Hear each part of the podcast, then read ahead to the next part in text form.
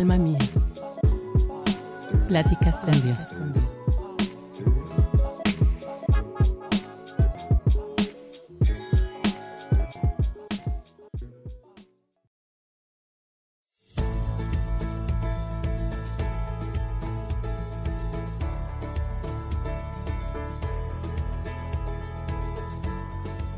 Me mantengo pura e íntegra en mi vida. Estoy reflejando mi belleza interior. ¿Puedo organizar y realizar mis responsabilidades sin sentirme agobiada? ¿Soy ejemplo para otras mujeres? ¿Actúo en mi día a día reflejando lo que creo? ¿Qué significa ser mujer en la actualidad? Podríamos pensar que ser mujer representa ser un sinfín de tareas, cuidar, criar, organizar y olvidar cuál es realmente para lo que fuimos diseñadas. La serie Mujeres Revestidas consta de cinco episodios, donde platicaremos qué dice la Biblia acerca de estos temas. La podrás encontrar en todas las plataformas y en pláticascondios.com.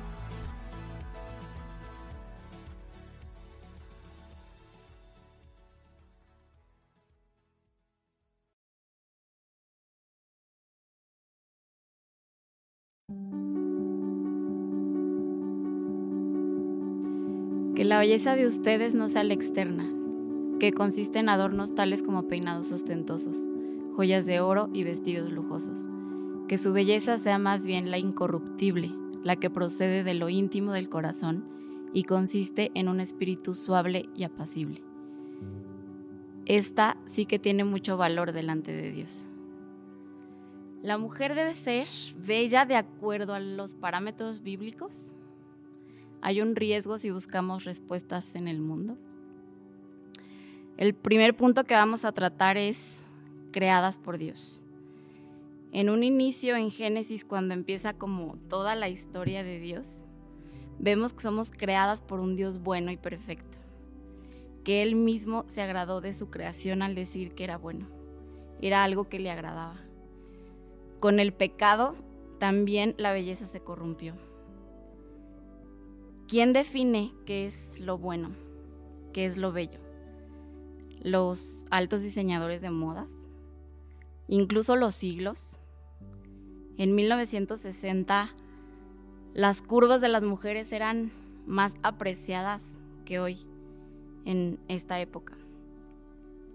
Los estándares de belleza ¿Son altos o son bajos? Regis, ¿tú qué opinas actualmente? ¿Cuáles son nuestros estándares de belleza? Pues en realidad definir si son altos o bajos nuestros estándares en la actualidad y yo creo siempre desde esta caída que mencionabas antes es muy subjetivo porque se nos dio ese poder de nosotros definir lo que es bello y lo que es bueno. Entonces, incluso en la actualidad ya no es tanto como en esta liberación de decir, bueno, ya aprecio mis defectos y mis cualidades, ¿no? Y eso es como amar lo bello en mí. Pero en realidad también decir que algo bello, que algo es bello puede ser una habilidad o tener algo y también sigue siendo subjetivo. Entonces yo creo la respuesta de qué en realidad sería lo bello sería volver ese diseño original que pues en el que fuimos creadas y decir que lo bello en ese entonces era la presencia de Dios y que actualmente nosotros como creyentes podríamos decir que lo bello es esa presencia que tenemos en nosotros, que es Jesús. Esa presencia que podemos tener en nosotros porque Él murió por nosotros y resucitó y nos dio ese regalo. Sí, el regalo de su Espíritu Santo. En Efesios 3:17 habla como por fe Cristo habita, Cristo vive en nuestros corazones, a fin de que cimentados y arraigados en amor seamos plenamente capaces de comprender la anchura, la longitud, la profundidad y la altura de conocer el amor de Cristo que excede todo conocimiento, para ser llenos de toda plenitud de Dios. Es lo más bello, lo bello y lo bueno que puede existir internamente en nosotros es Cristo, en nuestros corazones y por fe así lo creemos. Es hermoso ir descubriendo como ese proceso de cómo Él se manifiesta en nuestro corazón, cómo su espíritu realmente vive en mí, vive en nosotras como mujeres. ¿Cuál es la belleza o qué belleza es la que tiene valor delante de Dios? Pues como mencionábamos que ya un habitar dentro de nosotros de Jesús es lo bello, entonces en 2 de Corintios 4:18 dice, no mirando nosotros las cosas que se ven, sino las que no se ven, pues las cosas que se ven son temporales, pero las que no se ven son eternas. Entonces, esta belleza que no se ve y que es eterna, no es tanto una belleza física como mencionábamos al inicio, sino una belleza interna que nos fue regalada gracias a la sangre de Jesús. Entonces podemos decir que somos bellos por lo que habita y el que habita en nosotros, no tanto por lo que hagamos o cómo luzcamos, porque como decíamos antes, eso es definido por demasiadas personas y es demasiado como subjetivo, entonces si tú siempre tratas de alcanzar una belleza, aunque no sea física, y hasta puede ser una belleza intelectual o incluso tener muchas posesiones, caes en lo mismo. Entonces, pues esa es como una lucha, ¿no? De estar buscando cosas para tú verte mejor y entonces eso sería como vanidad. Sí, y justo ahí también en, en Segunda de Corintios, más adelante, que es el 16, dice, por tanto, no desmayamos. Antes, aunque esté nuestro hombre exterior que se va desgastando, el interior no obstante se renueva de día en día.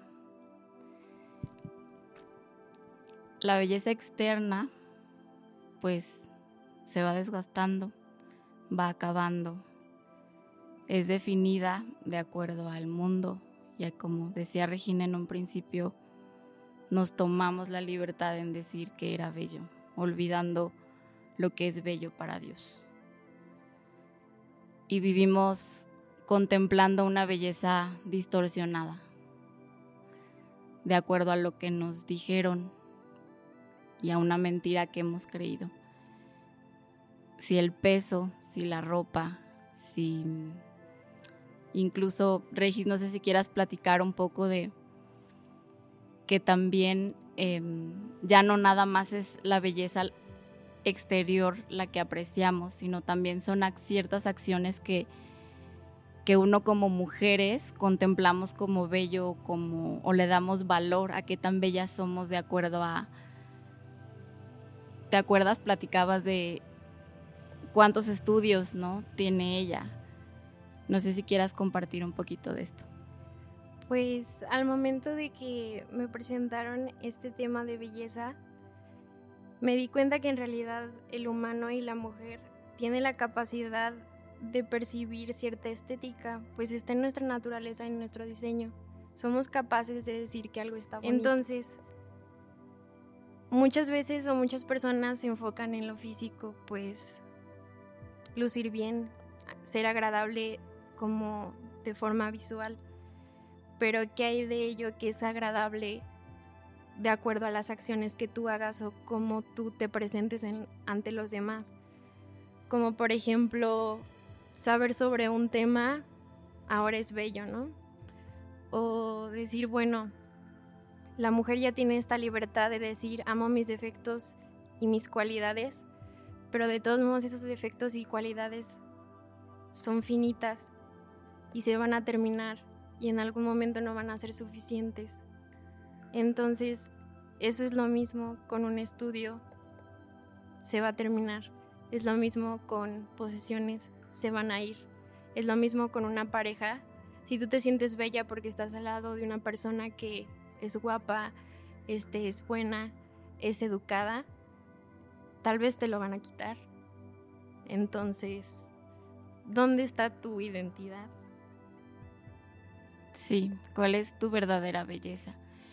Incluso platicábamos que los defectos externos hoy tienen una solución. Hoy puedes someterte a, una cirugía estética y, y, después de ella lucir más bella. ¿no? Hoy todo el maquillaje hace también ciertas correcciones en nuestro rostro que nos hacen lucir bellas ante el mundo. Es algo vano, es algo físico, es algo finito, como decía Regina, pero sabemos, creemos y conocemos que eso se va a desgastar, que todo es pasajero, incluso que todo cuesta dinero, ¿no? La ropa que, que vestimos, las bolsas que compramos, el maquillaje que ponemos, la cirugía a la que nos sometemos, absolutamente todo nos ha costado, nos ha costado y tiene un fin para estar aquí en este mundo. Entonces llegamos a la conclusión que lo más hermoso y lo más bello que nosotros podemos tener es a Jesús en nuestros corazones. Que Él por su voluntad, antes de ascender al cielo, dejó su espíritu y por fe creemos que mora en nuestros corazones. Y si nosotros podemos reflejar algo bello, es Él, no, no somos nosotros y sí es una lucha, ¿no?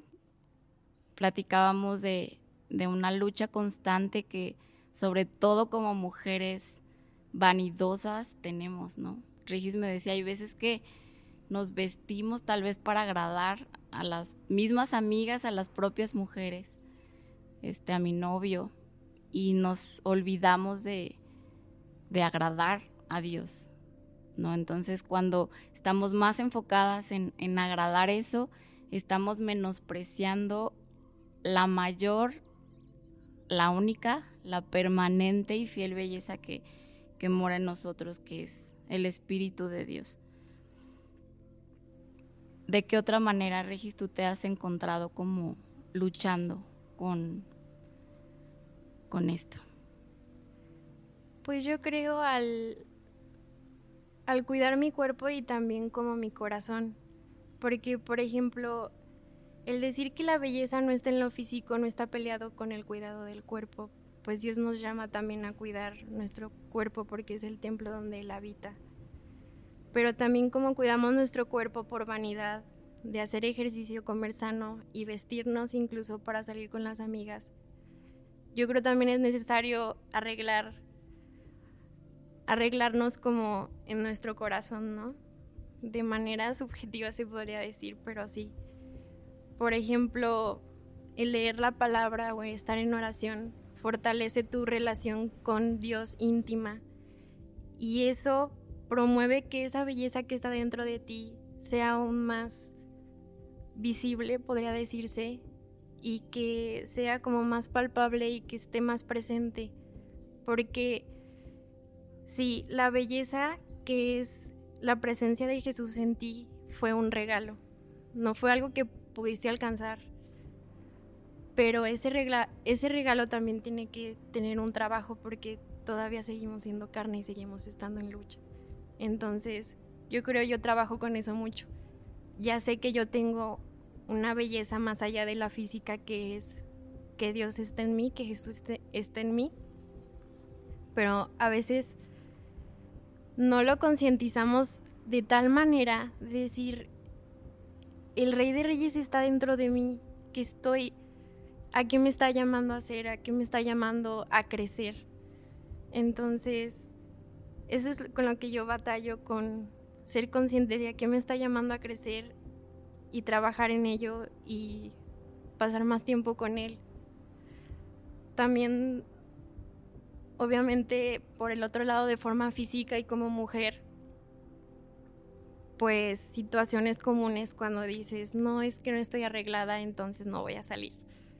Entonces, aunque sea algo muy común que hacemos las mujeres, no estás siendo consciente de que en ese instante tu identidad dónde está, en cómo luces, en qué va a decir la gente cuando te vea y decir que estás desarreglada y que estéticamente para sus parámetros no estás bien. Entonces estás cayendo en poner esa identidad en las manos de personas que no saben lo que verdaderamente es bello y que es Jesús. Tú sí sabes, gracias a Él y gracias al regalo que te dio, que Jesús es lo bello y que Jesús está en ti. Entonces, esa es la mayor libertad que puede tener una mujer en su belleza. Decir, ya no soy como esclava de cómo luzco o de cómo me vean las demás personas, sino que soy libre porque Él habita en mí, porque Él me dio esa identidad. Entonces esa belleza no nos costó. A quien le costó fue a Él. Le costó su vida. Le costó esa obediencia perfecta que le tuvo a su Padre por amor a nosotros. Y que hoy para nosotras mujeres es un regalo. Un regalo que no merecemos, pero que por gracia ahora es nuestro y habita en mí, habita en ti. También para mí ha sido una lucha muy grande este tema de la belleza, incluso cuando me asignaron el, el tema no me sentía digna de hacerlo porque pues no le veía congruencia con mi vida. Pero era una mentira que estaba creyendo en el momento porque mi vanidad, mi vanidad está y es parte de mi pecado, es mi corazón. Y ese es nuestro problema, nuestro corazón cuando Cristo no está en el centro. Y creo que muchas mujeres batallamos con esto. Y estando en comunión con mi Padre en su perfecta y profunda palabra, él de una manera tan clara por medio de su espíritu me recordó que su gracia ha sido más grande que mi vanidad y que hoy yo puedo responder a eso, dándole más valor a ese regalo, siendo esa gracia y ese sacrificio de Jesús suficiente para mí, para yo saber qué es lo bello que hay en mí y qué es lo que siempre va a perdurar por la eternidad. Mi cuerpo y mi cutis, mi figura, todo va a cambiar, todo se va a desgastar, incluso ya lo está haciendo y es algo que, que me entristece, que me enoja, que no me gusta, pero le doy gracias a Dios que puedo reconocerlo y puedo saber a quién ir y en quién refugiarme y a quién voltear a ver. A aquel que es eterno, que me ha dado algo bello que no, creo que ni la palabra belleza lo puede describir, que es a su Hijo Jesús. Tu amiga que, que nos estás escuchando, si alguna vez te has sentido bella por la ropa que tienes, por el físico que genéticamente heredaste, o al revés, que te has sentido menos bella que las demás, puedes hoy poner tus ojos en Jesús, en saber que por Él has sido amada, que eres aceptada, que va a haber una, una belleza eterna que ha sido él que va a permanecer en ti. Y, y si ya está Jesús en ti, en tu vida y en tu corazón, pues que, que veas que hay, habemos más mujeres que batallamos con esto, con a veces apreciar más algo bello de manera física o externa, que el verdadero valor que nos ha dado Jesús, Dios como sus hijas, y esa es nuestra verdadera belleza, nuestra verdadera identidad.